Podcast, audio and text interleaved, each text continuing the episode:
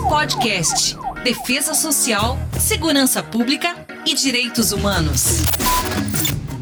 Olá, ouvinte, seja bem-vindo a mais um episódio do Virtus Podcast, essa iniciativa do programa Virtus da Universidade Federal de Pernambuco e que se dedica a dialogar sobre defesa social, segurança pública e direitos humanos. Eu sou Carlinhos Vilaronga, falo com você aqui da província de Shizuoka, no Japão, e nesse episódio nós vamos conversar sobre segurança pública e judiciário. É um diálogo possível? Bom, vamos ver. Hoje nós estamos com a companhia do professor Sandro Saião, nosso filósofo, que fala com a gente lá da França. Olá, Sandro. Olá, Carlinhos. Olá, Pierre, Fred. Olá, os amigos ouvintes aí. Estamos aqui na companhia, como o professor Sandro já disse, do professor Fred Monteiro Rosa, que é comissário especial da Polícia Civil de Pernambuco e mestre em Direitos Humanos. Olá, Fred, bom te ver. Olá, Carlinhos, bom demais te ver. Olá, Sandro, saudade aí, Pierre, seja bem-vindo.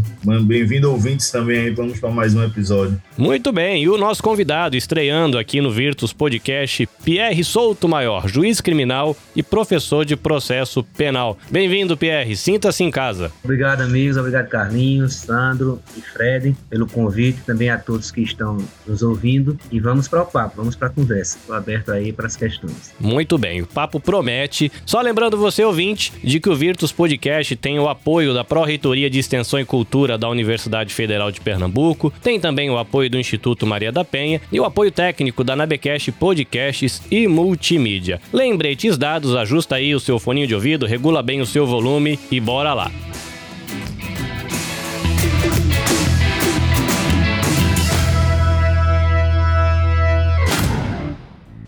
Virtus, o podcast do programa Virtus da Universidade Federal de Pernambuco. Primeiro, estava ansioso, vamos dizer assim, né, para bater esse papo com o Pierre. A gente já acompanha o trabalho do Pierre faz tempo, né? E aí, Pierre, eu vejo como é, pesquisador né, na área de segurança pública e professor também na área de penal, eu vejo a questão da segurança pública constitucionalmente falando, né, quando a gente traz lá no artigo 144, uma espécie de policialização da segurança pública, né? E aí eu sinto falta, por exemplo, de a gente ter lá é, responsabilidade de Ministério Público, de Defensoria, do Poder Judiciário, etc. Né? Então, acho que isso aí gera na sociedade uma falsa ideia de que a segurança pública é polícia, né? só e apenas polícia. E aí eu queria te ouvir com relação a isso, com relação a essa aproximação, né? ou não, né? essa questão da responsabilidade do Poder Judiciário com a segurança pública. Certo, Fred. Você puxou aí a, o 144 da Constituição, eu acho que é inegável que o Poder Judiciário tem um papel nessa questão da segurança pública, até porque a, a, segurança pública envolve muitas atuações estatais, mas entre elas, não somente isso, mas sem dúvida entre elas, você tem a questão da criminalização de condutas, das normas permissivas lá do Código Penal e do Código de Processo Penal, que é um instrumental normativo que viabiliza a aplicação do direito penal e serve como limitador também à atividade persecutória do Estado. E esse instrumento normativo ele é aplicado é, pelo Poder Judiciário mediante provocação né, do Ministério Público ou até da polícia, é, para algum, algumas medidas. Então, é, não dá para você negar que o, o Poder Judiciário está é, também inserido nessa, nessa questão da segurança pública. Agora, com papéis é, bem diferentes, né? Em termos de polícia, Ministério Público e Judiciário. Eu sou um crítico é, assaz dessas forças-tarefas e é, que envolvem a, a polícia, Ministério Público e Judiciário. O Judiciário não pode participar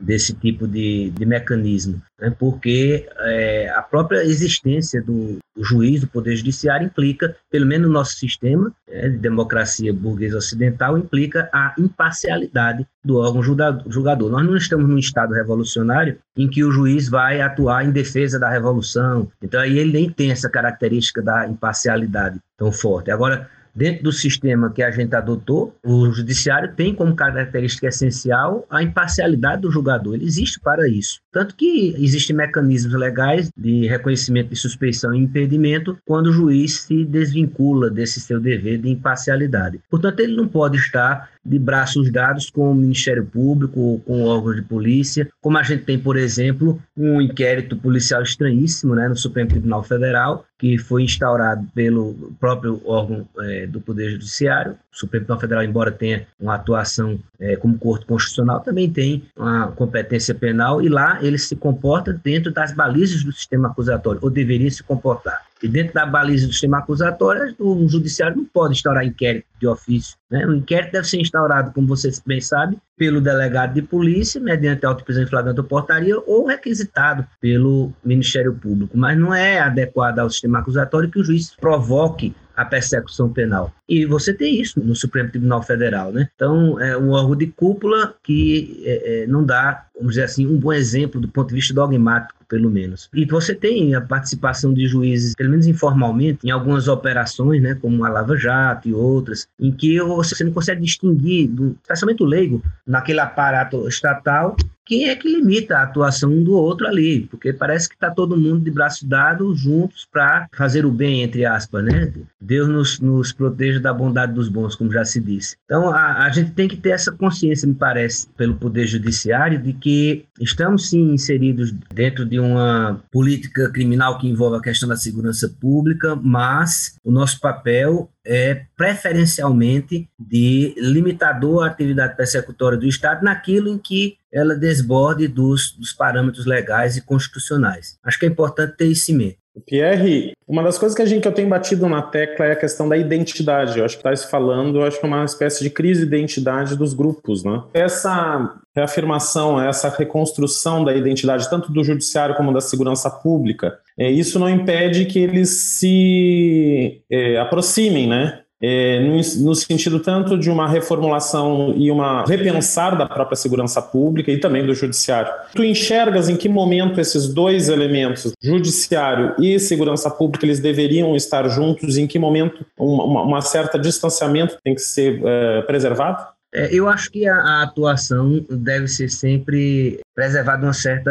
é, distância. Na questão da atuação em casos concretos, por conta dessa questão de preservação da imparcialidade. Agora, como você falou, do ponto de vista de planejamento da, da atuação das instituições e é, do, dos programas que vão ser implementados no Poder Judiciário, inclusive quanto à questão de estrutura, e as polícias, por exemplo, têm aqueles quadros esquemáticos, aqueles relatórios que se faz hoje é, de atuação, onde o crime é mais em tal bairro, é, tem mais crime patrimonial, ali tem mais tráfico e tal, e a polícia atua baseado nesses relatórios, planejando a sua atividade ostensiva e até investigativa com base nesses relatórios. O Poder Judiciário tem um planejamento estratégico e o Ministério Público também. Há mais de 20 anos eu fui funcionário do Ministério Público, eu lembro bem que naquela época, há mais ou menos uns 23, 24 anos atrás, havia já um departamento de planejamento estratégico dentro do Ministério Público de Pernambuco, com a participação, inclusive, de sociólogo, é, de, de, cientista político, não apenas membros do Ministério Público, da carreira própria do Ministério Público. Eu acho isso muito importante, porque nós juízes mal sabemos julgar. Então, a gente não tem a capacidade, geralmente, é, muito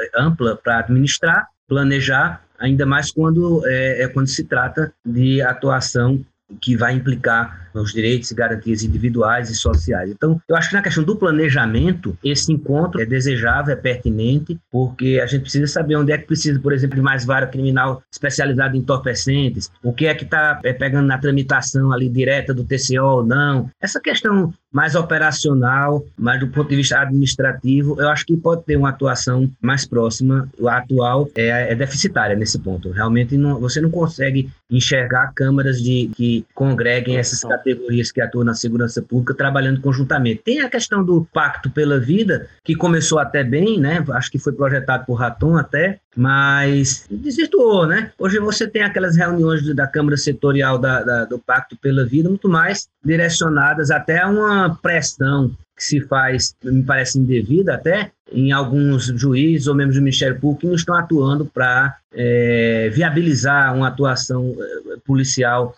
mais forte em determinados setores. Isso aconteceu, inclusive, comigo. Eu falo porque a reunião é pública e quem reclamou sabe que eu sei que foi feita a reclamação, portanto, não precisamos esconder. Não, a gente está com uma, um, problema com tal promotor que só dá parecer contrário à, à operação, ou tal juiz não dá mandado de busca coletivo, de busca e apreensão coletivo. Não comporta mesmo, a legislação não comporta isso. Então a, a Câmara hoje serve para isso, para fazer é, pressão. Eu já me lembro de outra vez, minha esposa é juíza também, que estava ah, substituindo uma, um, um juiz de infância e juventude, ela não é titular, titular na vara civil, mas estava substituindo, e houve uma operação que precisava fazer no Brasil inteiro, naquele dia, para comemorar não sei o que da, da, da, polícia, não sei se era civil ou militar, que tem uma comemoração.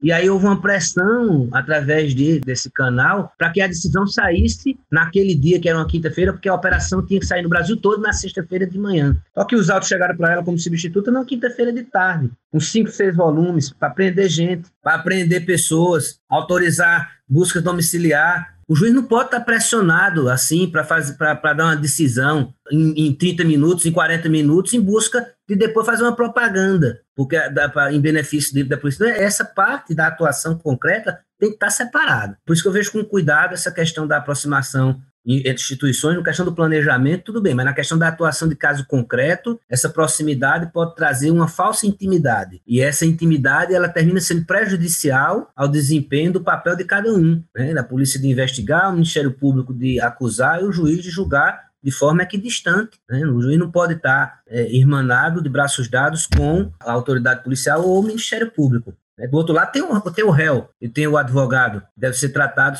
com a mesma distinção.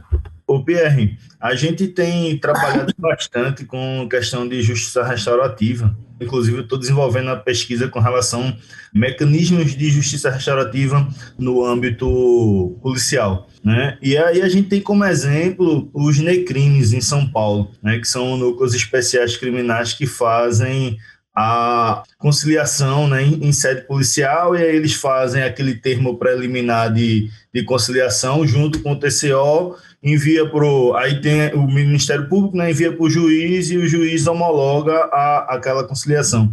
E aí a gente tem uns problemas por conta da 9099, né, que veda a, a autoridade policial de fazer esse tipo de procedimento e tal. Só que em São Paulo tem mais de 50 já é, é núcleos espalhados pelo estado. Né? E aí eu queria te ouvir com relação a essa questão da atuação policial com mecanismo de justiça restaurativa, conciliação em sede policial. Qual é a tua opinião a respeito dessa proposta, né, de núcleos especiais de conciliação em sede policial pela autoridade policial?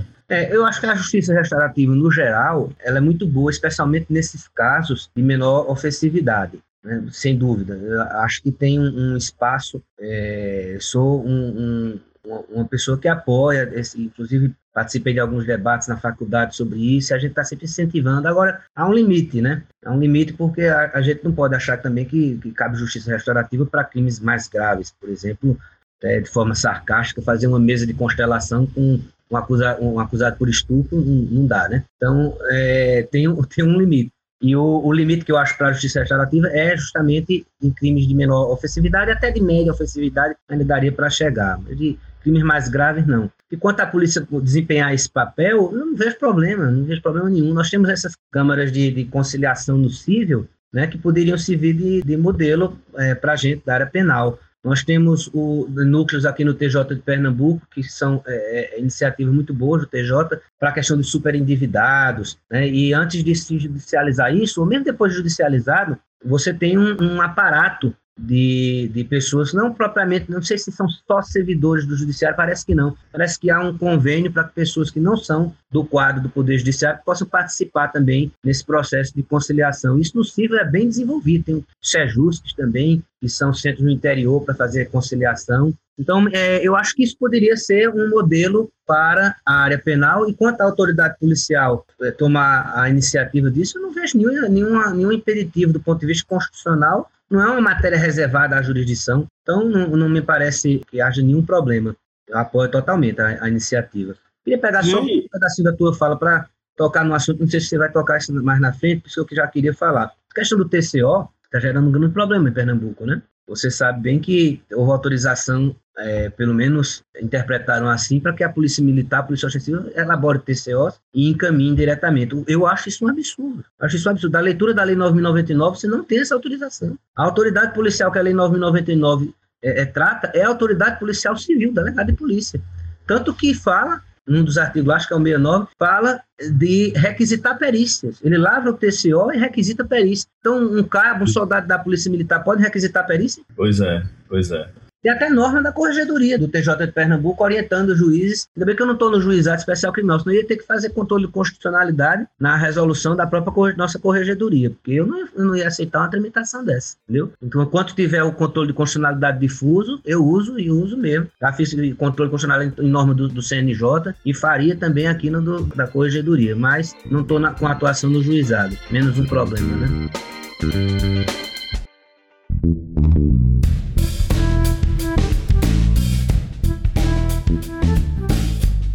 Pois é. é. essas questões, elas estão conectadas, a meu ver, não sei se tu concordas com isso. O recrudescimento, por exemplo, da violência por parte da polícia, dessas narrativas que a gente tem que pairam sobre nós no Brasil, então, que a polícia ela tem que, para vencer a violência, ela tem que ainda trabalhar com mais violência. É, parece que não existiria um outro caminho a não ser a própria violência, o que é para mim, extremamente destrutivo e não tem nos levado uh, muito longe, porque a, a, polícia já é violenta, né? A gente tem uma das polícias que mais mata, inclusive também a que mais morre, mas ao mesmo tempo, casado com esse discurso, tem um discurso de desempoderamento da força do judiciário, como se o, o judiciário não estivesse trabalhando, como se o judiciário. Inclusive, quando a gente teve aquela cena dantesca de se jogar fogos de artifício sobre o, o Tribunal, o Supremo, né?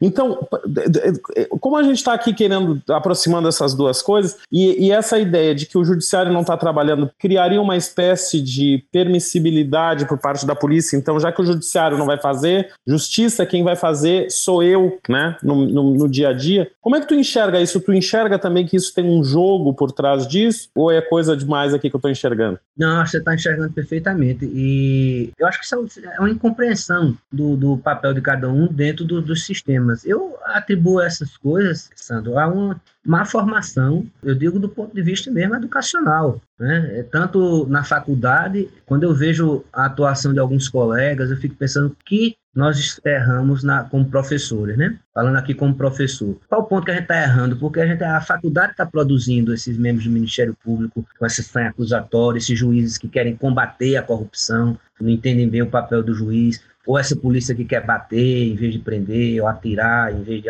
de conduzir. Então, é, é, essas pessoas praticamente todas foram formadas na faculdade, né? Então, é, a, acho que esse modelo, talvez, de concurso público impulsione muito a, a decoreba de súmulas, de entendimento de jurisprudência, de artigo de lei, e pouco é, é suscitem reflexões, essas matérias mais gerais, como filosofia do direito e tal, isso não é mais trabalhado, né? Eu sou, eu, eu sou até de algumas faculdades que estão fazendo como a escola do meu filho, meu filho é adolescente, estuda num colégio chamado Diocesano, né, aqui em Caruaru, eles não estudam mais por livros, são apostilas, você não sabe nem o autor. Antigamente a gente estudava português por Segala, né, ou, ou, outros, ou outros gramáticos. Hoje em dia, uma apostila, quem foi que fez aquela apostila? A apostila de história. Quem é o historiador? Qual é, qual é o local de fala de historiador? Não, não tem, não tem nome, é assim, uma apostila. Estão fazendo isso nas faculdades de direito também. Algumas faculdades já indicam, não livros mais, você não sabe mais qual é o autor, não sabe qual é a formação do autor, o local de fala daquele autor, ele é vinculado a isso, a isso, aquilo, qual, qual é a produção acadêmica daquele sujeito. Não, é uma apostila, cara. É uma apostila e os, os alunos de direito estudam aquilo, e essa apostila é toda direcionada para a prova da OAB ou para um, um, concurso público que virá. Então, essa, essa deficiência na formação, os concursos públicos também, e, a, e o custo de formação também é muito fraco. Custo de formação, antigamente, a, a, a, Polícia Militar de Pernambuco tinha o CFO, custo de formação de oficiais, agora não tem mais. Me parece que eram três anos o, o, o CFO, agora se faz um curso de alguns meses e o sujeito já vai para a rua, tá, vira carreira jurídica, o que tem a ver uma carreira da Polícia Militar com carreira jurídica? Então, tem interesses corporativos aí por trás, sem dúvida nenhuma. Acho que sim. É, e por parte do judiciário também. Aquela velha é, reclamação da polícia, por exemplo, que a polícia solta, a, polícia prende e o juiz solta, né, que a gente faz um trabalho, você diz aí, não, é porque o judiciário não está tendo uma atuação mais firme, então nós policiais nós precisamos fazer a justiça aqui, agora, na rua, porque vai chegar na mão do judiciário, eles vão ter um, uma, uma, postura de pianinho, né, manteiguinha, como se diz. É, é uma, uma miopia também quanto ao papel de cada um. Lembro do Geraldo Prado, sempre cito esse exemplo dele, é uma brincadeira que ele faz. E o Geraldo Prado dizia: olha, enquanto estiver a polícia prendendo e o juiz soltando, tá tudo certo, tudo ótimo. Ruim será a polícia soltar e o juiz estiver prendendo. Aí há uma inversão de papéis. O papel da polícia é prender mesmo, se estiver em flagrante e tal, ou polícia investigativa, é apresentar pela prisão. E o papel do juiz é soltar, claro, prender quando é, é, é o caso e soltar quando for o caso, mas uma hora vai ter que soltar, né? Porque não tem prisão perpétua no Brasil. Então, o papel do judiciário é esse mesmo. Se houver a inversão desses papéis, né, o juiz prendendo e a polícia soltando, aí é porque a gente está realmente numa situação muito rígida. Já vi até vídeo, viu, essa semana passada, desse vídeo. Polícia Militar soltando é, dizendo estou tomando a decisão aqui porque o juiz não está no fórum, não sei o quê. Essa questão, Pierre, da violência né, no nosso país, né, mas não só no nosso, nosso país, a gente, a gente também tem essa coisa da síndrome do vira-lata, né, de achar que o, pai, o nosso país é tudo... Eu estou aqui na França e as discussões é, tem vários problemas também e, e agora com esse meu encontro com segurança pública e a justiça, a gente vê a mesma coisa. Quer dizer, mesma coisa, vê certos elementos que precisam ser superados, modificados, não, porque guardando as devidas proporções das culturas, né? Mas uh, o, que, o que tem me parecido que esse caminho de recrudescimento da, da violência, como acabando desembocando sempre na violência, né? E para mim uma prisão, por exemplo, é o ápice de uma determinada forma de violência, embora ela possa ser justificada, né? né? Então se justifica, como Hannah Arendt mesmo dizia, a violência precisa ser justificada. Então Quer dizer, tirar a liberdade de alguém não deixa de ser um ato violento, mas se justifica ele, a não ser que se banalize ele, aí a gente está dentro, tá, se tornou a mesma coisa, né? Mas a, a essa questão de o que me está me parecendo é que a gente não encontra um outro caminho. E aí a minha pergunta seria: em que medida o judiciário deveria participar ou não dessa busca de um outro caminho? Quer dizer, é, a gente, quando está discutindo aqui com as, com as, chefias da Polícia Militar, da Polícia Civil, eu não sei se o Fred concorda comigo, o Fred também, como policial civil, a gente vê pessoas bem intencionadas no sentido de querer fazer diferente, mas acaba que no final a gente está pressionado um anseio da sociedade, então tem que se dar uma resposta e esse anseio acaba sendo a força, né? O recrudescimento desse caminho já conhecido. Em que medida o judiciário poderia ajudar na escolha de um outro caminho, já que a gente tem uma, também uma, uma população carcerária enorme, né? Então, o, judiciário não deveria estar junto, mais atuante, se compondo no Brasil uma grande trama, é, boa trama, né, no sentido não, mas uma rede de trabalho que pudesse reformular essa, esses caminhos? Eu, eu, concordo totalmente. Agora, é, veja, eu penso que a, a, eu lembro da Alisson Mascaro Nascimento. Ele enxerga corretamente, ao meu ver, a magistratura como uma categoria que, que virou uma, uma, classe, né? um conceito de classe marxista mesmo, uma classe burguesa. Então, nós temos um interesse é, corporativo dessa classe que talvez fale é, de forma quase que autônoma. Então, você diz, tem pessoas é, é bem intencionadas, ah, assim. Mas no Ministério Público e na magistratura, o que eu falo para a magistratura serve para o Ministério Público, até porque no Brasil está ah, muito próximo do modelo da França. Embora a gente não faça o mesmo concurso, como na França se faz, né? Eu não sei como é que se pronuncia, mas magistratura do preábulo e do parquet, né? Você faz o mesmo concurso, depois de dois anos é que você escolhe se você vai estar no Ministério Público ou na magistratura, magistratura de pé, magistratura sentada, né? Falavam assim no modelo francês. É, mas no Brasil, embora a gente não faça o mesmo concurso, nós temos as mesmas garantias os, são, são carreiras muito parecidas, muito parecidas. É, é, inclusive de salário, é tudo equiparado e tal. E, e, nas garantias funcionais também. Então, o que eu falo para a magistratura serve para o Ministério Público, infelizmente até. Porque essas duas categorias que são tão próximas, a meu ver, elas disputam protagonismo por interesses corporativos é, dentro do processo penal que levam à degradação do modelo do sistema acusatório, que eu acho que é importantíssimo manter, e isso traz uma dificuldade na interlocução das instituições.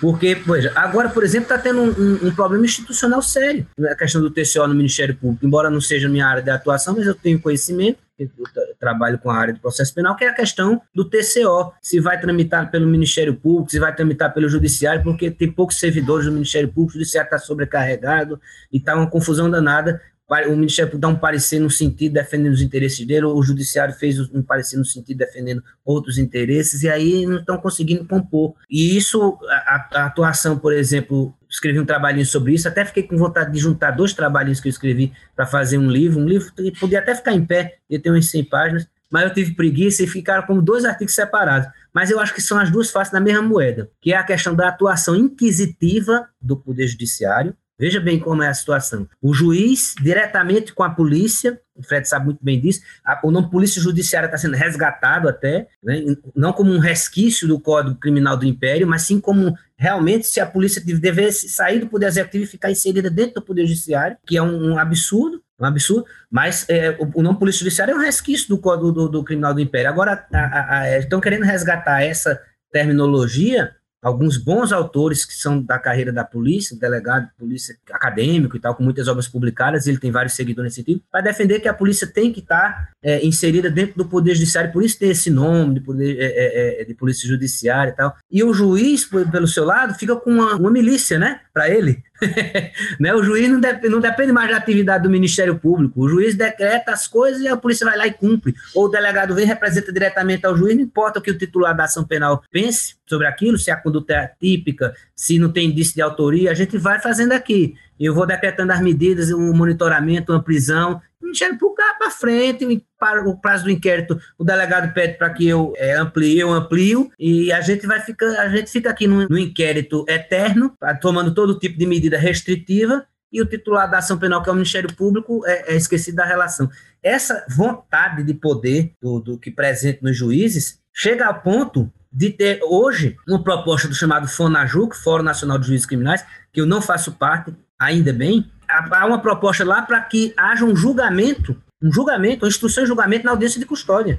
É uma, uma súmula do Fórum Nacional de Juízes Criminais. O sujeito é preso em 24 horas na audiência de custódia, em vez de se decidir a legalidade da prisão, que esse é o intuito da, da, da audiência de custódia, e saber se o sujeito foi torturado, não. Eles querem transformar a audiência de custódia num momento de punição e de punição sumária, de execução sumária. Ali já vão ouvir as testemunhas. O Ministério já denuncia ali já houve na audiência de custódia, interroga, alegação final e julga, e sentencia na audiência de custódia. É uma execução sumária, não, não é nem um julgamento sumário. Em 24 horas, nem o ânimo da pessoa está é, é, apto a ela desenvolver uma linha de defesa. Imagina um crime violento e tal, qualquer pessoa foi espancada e no outro dia ela já está sendo julgada. Essa é uma proposta do Fonajuc que virou projeto de lei, viu? Tem projeto de lei nesse sentido no Congresso Nacional, para transformar o direito de custódia, em vez de ser um instrumento de garantia do cidadão, num instrumento de execução sumária. Então, o Poder Judiciário atua inquisitivamente no processo penal, desobedecendo o modelo acusatório que é adotado na Constituição e hoje expressamente no Código de Processo Penal, por vontade de poder. E pelo lado do Ministério Público, boa parte dos membros do Ministério Público querem a chamada justiça penal negociada, porque na justiça penal negociada eles dispensam a atividade do juiz. E eles lá na justiça negociada negociam a culpabilidade, negociam a pena que vai ser aplicada e apresentam ao juiz, como lá no modelo americano, modelo anglo-saxão, só para o juiz homologar. Então, eles fazem tudo autonomamente. Então, essas vontades corporativas, de, é, é, é essa vontade de poder presente nessas instituições e tal, elas contaminam a atuação da maioria dos juízes e tornam impossível essa aproximação que você propõe aí. Pelo menos com o quadro de magistratura e de membros do Ministério Público que a gente tem hoje. Eu acho muito difícil reformular cabeças de, de profissionais já com 40, 50, 60 anos de idade. A magistratura tem um, uma, uma, uma média de idade avançada, são poucos concursos, então a renovação, não temos mandato né, para magistrados, era até uma coisa a se pensar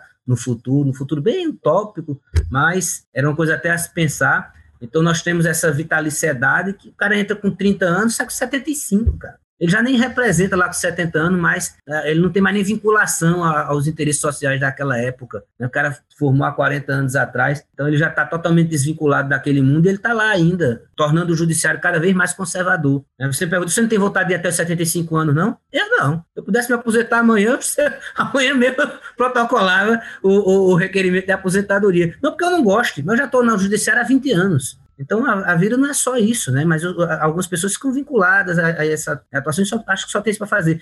E eu acho muito difícil, com o quadro da magistratura que a gente tem hoje, conseguir alguma coisa nesse sentido. Mas acho válido que se tente, viu? Eu não sou daquele de abandonar a luta, não. A luta perdida é a luta que se abandona, né? A gente tem que continuar tentando, semeando tal. A gente fala numa aula para 50 alunos, um que, que pegue aquilo e, e coloque para frente, já valeu a pena, né?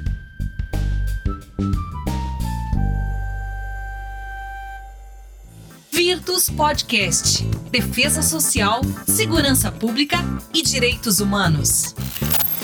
Eu achei interessante as tuas colocações, e aí, só complementando, Pierre, são 12 estados, salvo engano, que já a PM já faz TCO, né? Depois que o STF teve aquele entendimento com o artigo 69 da, da 9099, né? Então, abriu essa. Embora a OAB aqui de Pernambuco tenha se pronunciado como inconstitucional, né? Continua. E aí tem toda essa confusão de papéis, né? Assim, o que deveria ser pilares, deveriam ser pilares da nossa democracia, termina que, que se confunde, né? Tem confusão da, dentro da própria polícia, polícia civil, polícia militar, essa, essa confusão de o que, o que fazer cada um, né? Essa questão da polícia judiciária, né? Aí Ministério Público com o delegado de polícia, né? E aí você tem GAECO e tem toda a questão do, do MP. Meio... Não tem polícia, né, Fred, na verdade, porque quando Poli... tem essas operações, o promotor se veste igualzinho à polícia, né? Igualzinho, é, é entende? Então, e aí no, o que seria, se a gente for estudar, né, a, a base da democracia termina que tá meio que ruindo ali aqueles pilares. E aí eu acho interessante essa tua posição com relação à polícia e judiciária, especialmente, né? Porque a polícia administrativa, né, ostensiva PM é uma outra, uma outra coisa, mas essa ligação da polícia com o, o poder executivo, né, eu queria ouvir a tua opinião com relação a isso. Tu achas que é, deve manter essa ligação, não que vá para o judiciário, com, até eu concordo contigo, mas o que é, com relação a, por exemplo, uma autonomia, tipo defensoria, tipo, tipo o próprio Ministério Público e tal, tu não achas que essa, essa ligação com o executivo vira meio meio que uma polícia política também não. no judiciário seria mais ou menos uma milícia do juiz, né? Eu entendo perfeitamente. E no, no executivo termina que, dependendo de quem, a gente teve um exemplo claro agora, né, com esse governo e né, com, com a, meio que a autonomia da Polícia Federal dada no governo passado, meio que quase você enxerga quase como um tiro no pé, né? Então, assim, é, essa polícia ligada ao executivo não, também não viraria uma polícia política, não? Olha, Fred, essa situação é aquela, é aquela situação típica de que não tem uma solução muito boa. É como, é, eu me lembro de, de um dia desse, estava discutindo com um colega a questão da, do conflito de atribuições entre membros do Ministério Público diversos. É uma questão muito dogmática, eu não vou puxar aqui, mas é, não, não tem uma solução boa, porque uma solução quando atribui ao judiciário viola o acusatório, quando atribui ao PGR, aí viola o pacto federativo, quando bota no Conselho Nacional do Ministério Público, como está hoje, que até foi uma proposta que eu fiz no, no, livro, mas o CNMP não tem atribuição para interferir na questão funcional, apenas administrativa. Enfim, é, essa situação que você falou aí também é, me parece, é do mesmo jeito, não tem uma solução muito boa. Eu acho muito complicado dar autonomia para braços armados da, da do Estado a Polícia Civil tem um, um, problema um pouco menor em relação à Polícia Militar, porque não tem tantas armas assim, né?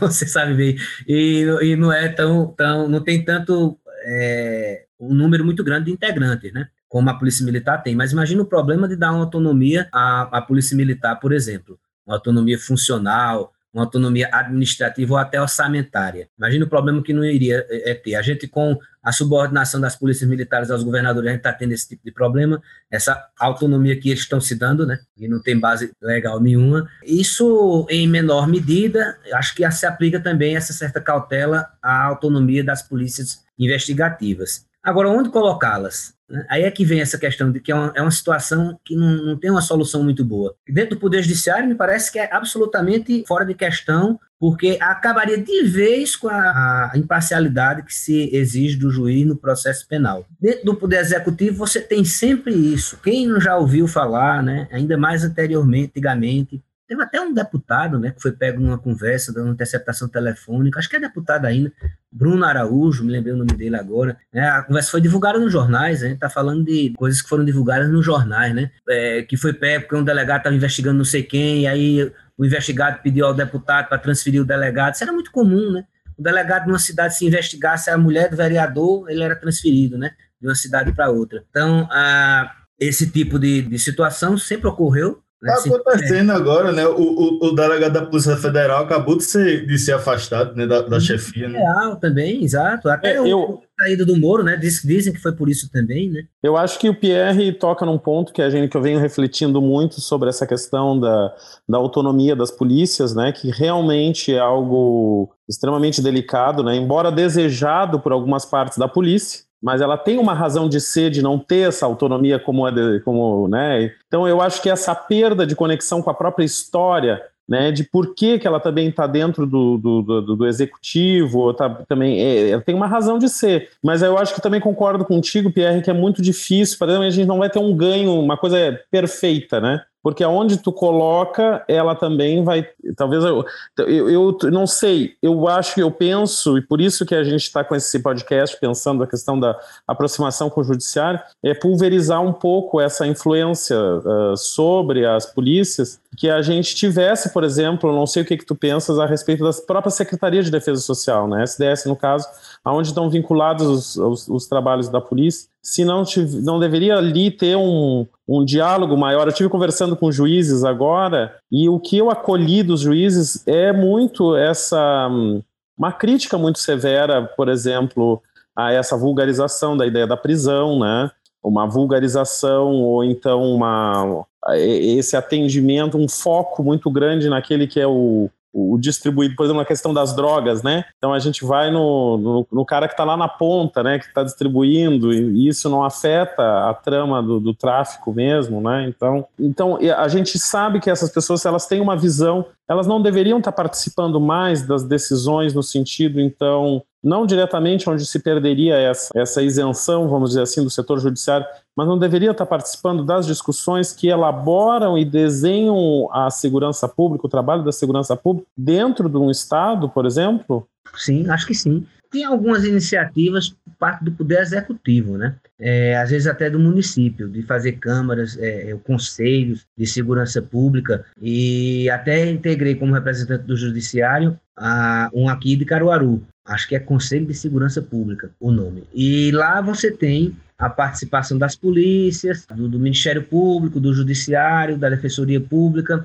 A gente não tem vo, é, é, voto, né? Nem pode ter, por resolução do CNJ, não pode ter atuação deliberativa, nem deve, eu acho que também não deve ter. Mas é, tem voz, não tem voto, mas tem voz e, e, e fica presente e pode opinar e dar alguma sugestão é, sobre a, a programação da atividade do município na questão da segurança pública. Tem acadêmicos também, aqui das faculdades de Caruaru presentes lá. É, de conselhos comunitários, o modelo é bom, o modelo é bom. Do, mas isso eu não sei se tem no âmbito estadual. E no âmbito federal, eu tenho certeza que não tem. Né? Mas no âmbito estadual, eu acho que o caminho poderia ser aproveitar essa estrutura do que tem do Pacto pela Vida e transformar essa estrutura do Pacto pela Vida em alguma coisa propositiva, né? e não ficar apenas lendo relatório de que no, no, no, no bairro tal tem muito uh, tráfico, no bairro tal tem muito estupro, ah, vamos botar mais quatro policiais ali, mais cinco policiais ali. Isso é importante também que se faça, mas uma atividade propositiva, programática, aproveitando já a estrutura que tem do Estado do, do Pacto pela Vida. Ah, e no município tem essa iniciativa de Caruaru, que foi até premiada lá fora e tal, é uma boa iniciativa. Eu participei de várias reuniões, vi que a, a ideia realmente é boa. Agora, tudo depois caminha, infelizmente, como eu tenho eh, ressaltado aqui na conversa com vocês, para essa questão dos interesses corporativos. Até mesmo no Conselho aqui de Caruaru, a gente chegou a esse ponto, de começar a, a tal qual instituição a reclamar de, de, disso ou daquilo, e aí a atividade é, propositiva, ela some, sabe? E de planejamento, ela some diante de uma, de uma reclamação de, de, um interesse de, de fulano de tal ou de ciclano. É, é muito complicado. A questão é, dos interesses da corporação, você veja, polícia é polícia, Ministério Público é Ministério Público, como diz o Afrânio Silva Jardim, é, e essa questão, por exemplo, do Ministério Público investigar é muito, é complicadíssima. É, enquanto que a gente, eles tentaram fazer isso justamente, Sandro, para diminuir um pouco quando há influência política na atuação da polícia, por exemplo, é um grande empresário, é um político que tem até, às vezes, ascendência né, é, é, sobre a, a, a, Polícia Civil, ou quando é um próprio policial, então eles não vão investigar, o Ministério tem que investigar nesses casos. O Supremo até decidiu assim, que era possível a investigação do Ministério Público quando fosse é, é pessoas, é, os investigados fossem da própria polícia e tal. E essa discussão se o Ministério Público pode investigar ou não, ela começou a título de suplementar a atividade investigativa da polícia. Mas depois os caras tomaram a frente. Os caras tomaram a frente e fizeram núcleos de investigação, como eu estava brincando aqui, que a questão do, do visual diz muito, cara, sobre você. Né? Um, um, promotor de justiça que se veste como polícia, cara, você quando vê o promotor de justiça da carreira jurídica, de defesa de interesses difusos, coletivos, um, uma atuação mais jurídica dele, todo cheio de arma de fogo, todo cheio de colete, e na rua é, é para prender gente. Eu, assim, eu acho que é um situamento completo. Quer ser polícia? Então, vai estudar para delegado, para polícia. Cabe uma, uma, uma, boa leitura de Foucault aí, né? E de é, Nietzsche, com essa vontade total. de poder por trás, né? É, total, Na verdade, é um, é. É, e o Afro fala bem disso, quer ser polícia, ele, é, ele, ele é promotor, foi promotor de justiça muitos anos, ele falava para os promotores, especialmente, quer ser polícia é, com o nome de promotor? Não, pô, vai ser polícia, vai fazer concurso para polícia e vai ser policial. E, e, os juízes também, cara, os juízes também, os juízes fazem mais a questão da atividade do Ministério Público, atividade acusatória. Tanto que precisou, no pacote anticrime, chamado assim, né, o, o, o, finalmente teve uma vedação expressa no Código de Processo Penal, dizendo que o juiz não pode substituir a atividade acusatória do promotor. Precisou uma lei vir dizer isso ao juiz. É. Você não é promotor, você é juiz. Veja como a coisa ficou. É, aqui na França, aqui na França a gente tem um. Tô, a gente está visualizando, por exemplo, eles não têm uma lei Maria da Penha. Eles não têm uma lei Maria da Penha. E eles também têm uma enorme dificuldade porque eles têm um comissariado de polícia que, na sua maior, maioria, é, é de homens, né, formada por homens. Então, eles têm uma dificuldade muito grande de acolher as denúncias das mulheres. Então, eles têm uma violência muito grande contra as mulheres, claro, não é, essa barbárie que a gente vive também no Brasil, mas não deixa de ser bárbara qualquer morte, mas é há um silêncio também. Eu tive pelo interior acompanhando aqui as, algumas ONGs que trabalham com violência contra a mulher. O nosso, até já falando aqui, mandando um abraço para o Instituto Maria da Penha, que é conveniado ao Virtus, a gente trabalha conveniado. E aqui então se discute que o problema da segurança pública depende de uma reforma do judiciário. Essa reforma do judiciário, desejando-se um judiciário, isso está nos jornais, passa nos jornais aqui. Então, exemplo, desde março foram três policiais mortos, é, mais de três agora já, e a, e a questão volta-se contra a justiça. Estão dizendo que a justiça é branda, né? Então, o primeiro-ministro vai a público já, então, incidindo uma série de leis para o recrudescimento agora da parte da, do judiciário. Tu achas que no Brasil a gente, é, já que a gente tem uma lei, passaria também por uma reforma do judiciário ou a gente está falando mais numa questão de uma nova articulação, uma articulação mais moderna, mais, mais dinâmica, desse fluxo né, de trabalho entre o judiciário, o judiciário, a polícia, as secretarias. A gente está falando aqui de uma nova arquitetura e não necessariamente de uma mexida na estrutura do próprio judiciário. Você fala especificamente na questão da que envolve a violência contra a mulher? Não, eu dei um exemplo da violência contra a mulher para ilustrar o fato de que aqui precisaria de uma lei, então precisaria entrar nessa questão, embora o judiciário não é quem promova as leis, né? Então não é ele, mas é, mas passaria por, absorver isso dentro da justiça. Mas eu, porque eu estou olhando que no Brasil o nosso grande problema é de arquitetura mesmo, é um fluxo, um novo fluxo que deveria ser criado entre o judiciário, entre segurança pública e entre o executivo, por exemplo. Então é, que o executivo representaria esse anseio do povo, né?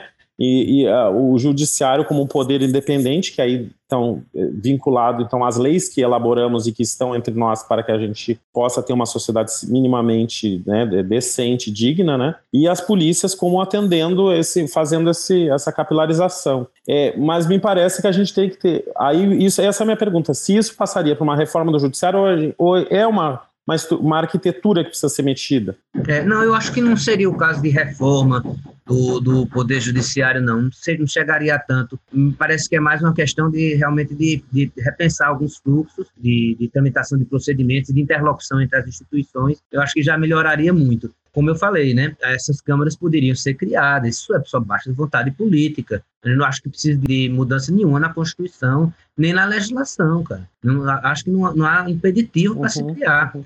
É, é, é, câmaras de interlocução entre as SDS, por exemplo, os TJs e, e as Procuradorias Gerais de Justiça, e, para fazer, é, para trabalhar conjuntamente. Eu, eu, me parece assim, até a gente fica perplexo que ainda não tem, né? A gente está em 2021 e isso ainda não foi feito, porque eu acho que é até uma coisa óbvia, né? Você tem que conversar, porque são instituições que, tem, que trabalham pelo menos para é, dar alguma resposta à sociedade, mesmo que seja uma, uma resposta, porque eu, eu, eu, fico aqui bem distante dessa questão do combate à corrupção. A, a melhor resposta pode ser a absolvição, viu, no caso concreto. Então eu não gosto dessa questão também. a, a, o nosso papel é de combater, de combater nada, a gente tem o papel de julgar. Agora, combater a polícia combate, o, o, o Ministério Público Perfeito. também, mas a resposta, falando de forma mais genérica, a resposta que vai ser dada à sociedade em determinado caso concreto, ela certamente é resultado de, do esforço de várias instituições. E esses esforços, se forem concatenados, não com o sentido de uma absolução ou condenação, mas no sentido de dar o resultado mais rápido possível e com uma qualidade boa, né? porque eu também não quero chegar nessa questão da justiça negociada para a gente julgar logo. Né? Julgar rápido não é julgar bem, né? e quase sempre é o contrário. Quem julga rápido demais, julga mais equivocadamente, porque não tem reflexão detida, não tem uma quantidade de prova boa analisada. Então, é, é, é complicado. Julgar bem não é julgar rápido mas que há uma celeridade é, é, como princípio até constitucional, duração razoável do processo, e ela precisa ser é, melhor observada, sim.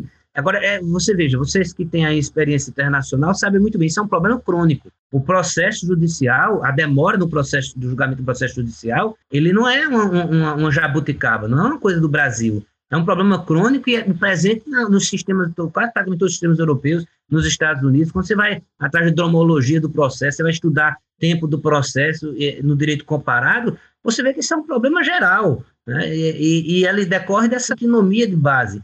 Você é, julga rápido, julga com menos qualidade. Se julga com mais qualidade, vai demorar muito. Isso também é uma certa é, é, negativa de, de jurisdição. Justiça tardia não é justiça, como se gosta de dizer no popular é uma, uma, uma, uma, equação difícil de se encontrar. Agora, planejamento de fluxo, interlocução de instituições, é uma coisa que nós não temos e que poderia ajudar. É evidente, sim. Concordo plenamente.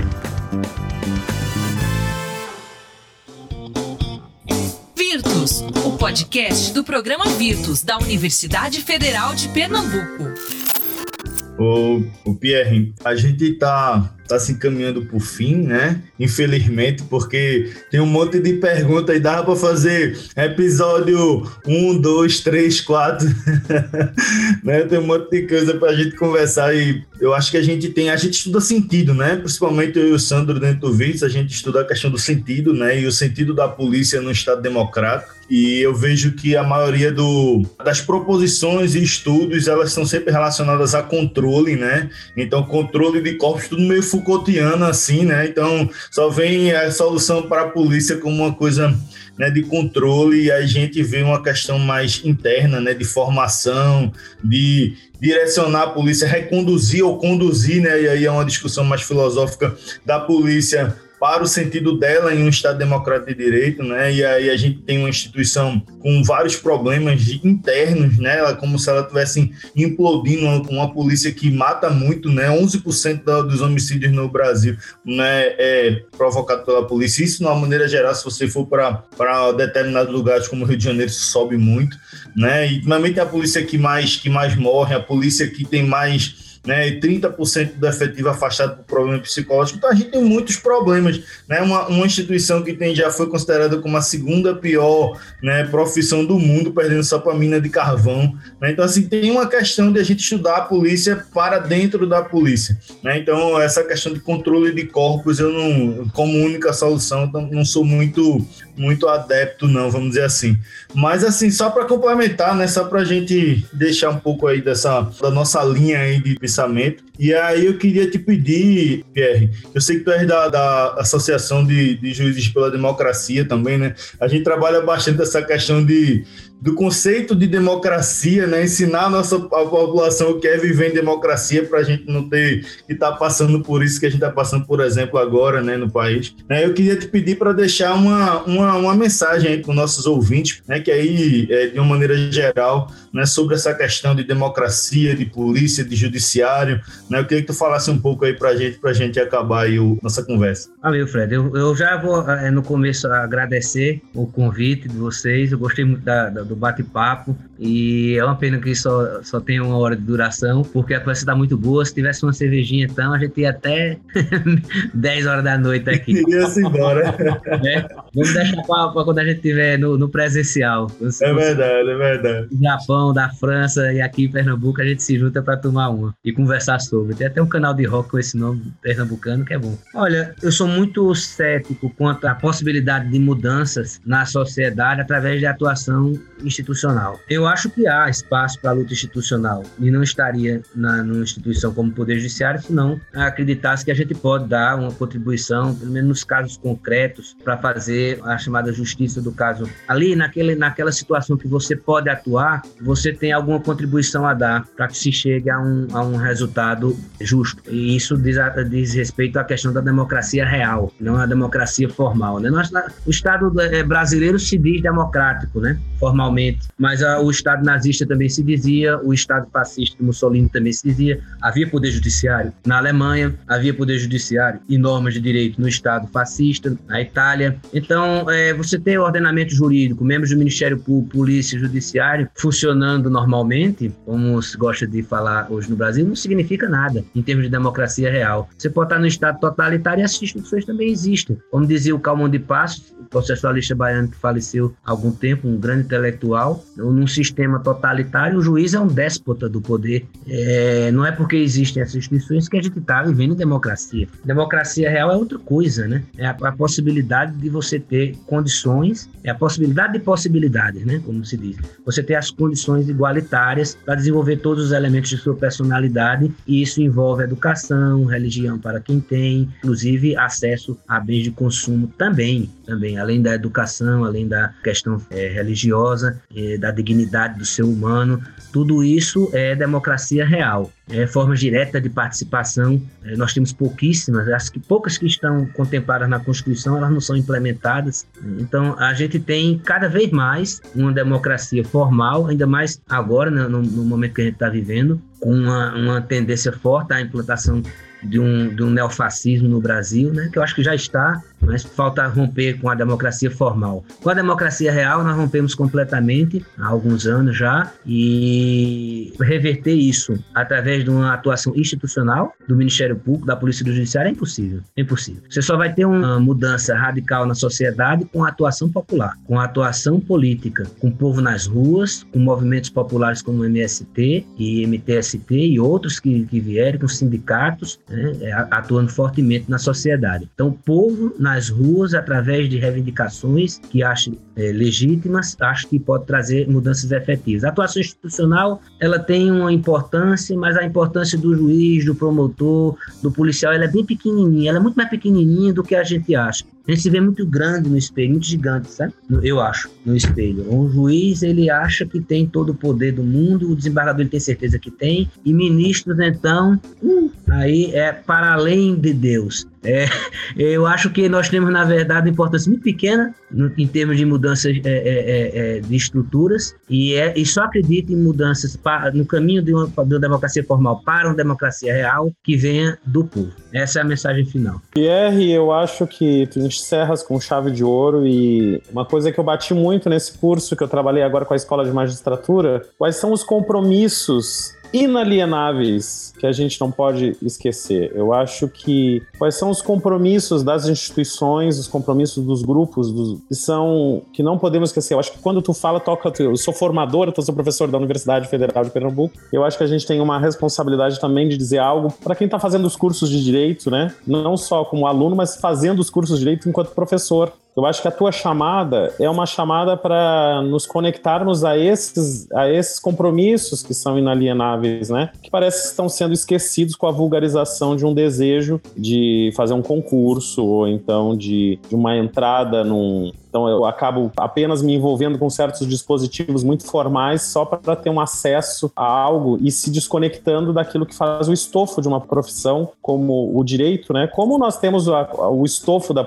Eu, eu, falo assim, um estofo de sentido que está dentro da, da, da, profissão do médico, do professor e do, do, de quem trabalha com direito, que é a conexão com o desejo de justiça, né? Com o desejo de nos darmos tempo. Tu falasses muito do tempo, eu achei isso maravilhoso. Quer dizer, o judiciário certamente precisa de tempo, né?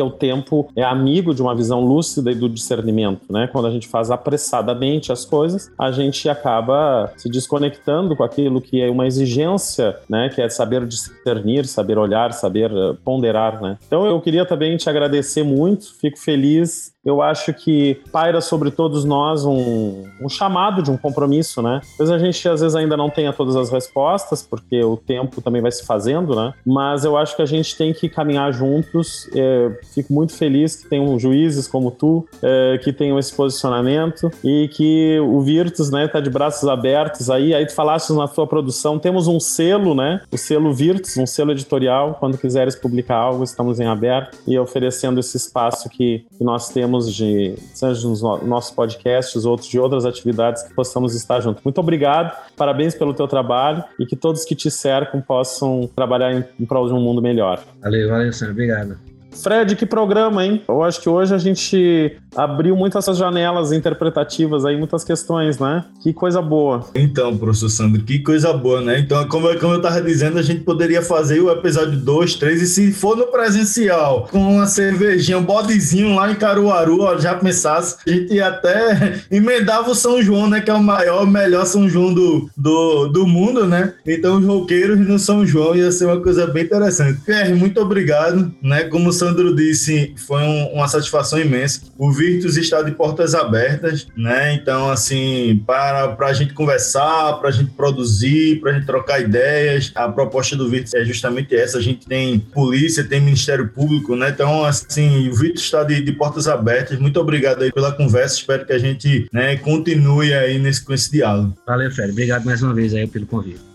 Professores, eu estava aqui quietinho, aprendendo, ouvindo, mas eu fico feliz de que a gente pode ter um papo cabeça, como foi o de hoje, e ter uma pitada de humor, né? Às vezes a gente traz alguns temas que são um pouco mais pesados aqui no Virtus e tem que ser tratados com uma outra atmosfera, um outro ambiente, mas foi legal que hoje a gente teve uma pitadinha de humor, bastante sorriso, mas fica o convite para você ouvinte, assim como eu, que boa parte do que foi falado aqui não entendi direito, e isso é sério, porque eu sou cidadão brasileiro e eu não entendo direito como é que funciona o meu país, e isso explica por que, que eu voto mal e por que depois a coisa descamba. Então fica o convite para você, ouvinte, com carinho, tentar entender o país país onde você vive, tentar entender o que é cidadania, o que é democracia, quando tem, quando não tem, por que, que tem, o que não tem, pra gente fazer um país mais bonito, né? O país que tem buchada de bode, tem rapadura, tem rede, tem coco.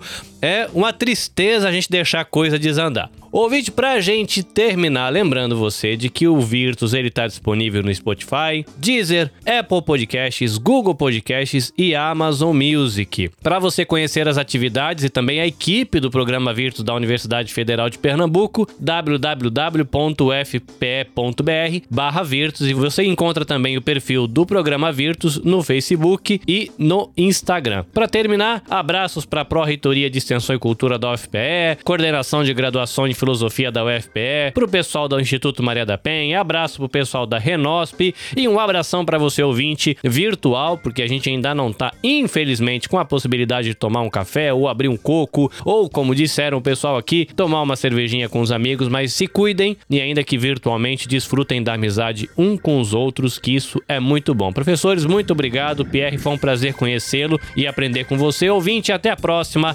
Sayonara! Virtus Podcast. Defesa Social, Segurança Pública e Direitos Humanos.